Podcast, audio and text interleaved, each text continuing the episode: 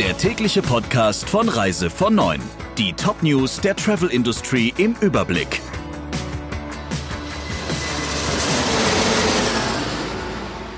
Mit Ursula Lampe, schönen guten Morgen. Stornierte Reisen, kaum Neubuchungen. Der Deutsche Reiseverband geht wegen der Corona-Krise von einem Umsatzausfall von 4,8 Milliarden Euro aus. Auf diese Summe addiert sich demnach der Einnahmeausfall für die deutschen Veranstalter allein bis Ende April.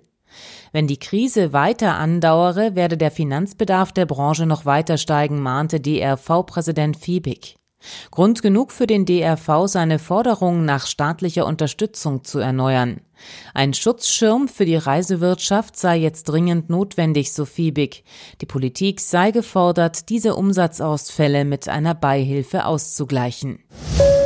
Die Corona-Krise könnte für die Beschäftigten von TUI Deutschland bis zu einem halben Jahr Kurzarbeit bedeuten. Eine entsprechende Regelung haben Management und Betriebsrat vereinbart. Die Einzelheiten würden aber noch verhandelt, sagte der Chef des Konzernbetriebsrats Jacobi der DPA. Geplant ist, dass das Unternehmen zwischen dem 1. April und Ende September verschieden hohe Anteile von Kurzarbeit in verschiedenen Bereichen einführt. Der weltgrößte Tourismuskonzern ist, wie viele andere Reiseveranstalter, Fluggesellschaften oder Betriebe aus dem Gastgewerbe, aufgrund der globalen Verbreitung des Coronavirus erheblich in Bedrängnis geraten. Die Gespräche über Kurzarbeitregelungen bei TUI liefen bereits seit einigen Tagen. Don't cancel, modify. Da die Corona-Krise viele Anbieter in Liquiditätsnöte bringt, versuchen sie Kunden dazu zu bringen, ihre Reise zu verschieben, anstatt komplett zu canceln. Die Wahl der Mittel ist dabei höchst unterschiedlich. Die aktuelle Rechtslage ist klar. Das bürgerliche Gesetzbuch sieht vor, dass Kunden ebenso wie die Veranstalter ein Recht auf Stornierung haben, wenn unvermeidbare außergewöhnliche Umstände dazu zwingen. Das Gesetz sieht dann eine Rückerstattung geleisteter Anzahlungen in innerhalb von 14 Tagen vor. Da für nicht wenige touristische Unternehmen diese Regelung bedrohlich ist, scheuen sie sich nicht, die aktuelle Rechtslage etwas kreativer auszulegen. So erklärt beispielsweise MSC Cruises, Reisepreise zunächst nicht zu erstatten, sondern ausschließlich Reisegutscheine anzubieten. Und wie zahlreiche Reisebüros der Reise vor neuen Redaktion bestätigten, verschweigen auch viele andere Anbieter ihren Kunden die Möglichkeit der Stornierung bei Rückzahlung der geleisteten Anzahlungen. Aber es geht auch anders. Der Tracking-Spezialist Hauser Exkursionen beispielsweise setzt auf Kundentreue und bittet Kunden einfach freundlich darum, umzubuchen. Ähnlich macht es die Chefin der malokinischen Hotelkette Zafiro. Auch sie appelliert an ihre Kunden. Hashtag Don't Cancel, Modify.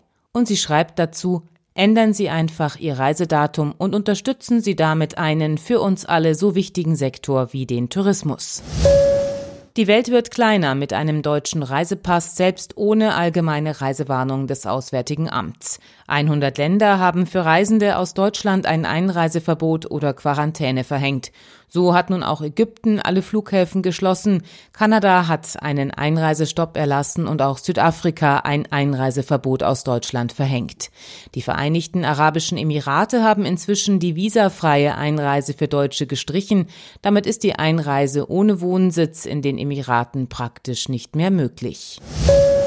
Gute Nachrichten für gestrandete Deutsche in Ägypten. Am Wochenende sollen weitere 20.000 Touristen zurückgebracht werden, kündigte Bundesaußenminister Maas an. Die Frage, ob die Touristen selbst für die Rückholaktion oder einen Teil davon aufkommen müssen, ist noch nicht abschließend geklärt. Die Bundesregierung habe die Flugzeuge zunächst auf eigene Kosten gechartert. Wie man die Kosten abwickle, werde zu einem späteren Zeitpunkt entschieden, so Maas in der ARD. Und das waren die wichtigsten Meldungen für heute. Ihnen einen schönen Tag.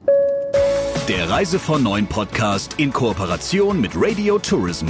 Mehr News aus der Travel Industry finden Sie auf reisevon und in unserem täglichen kostenlosen Newsletter.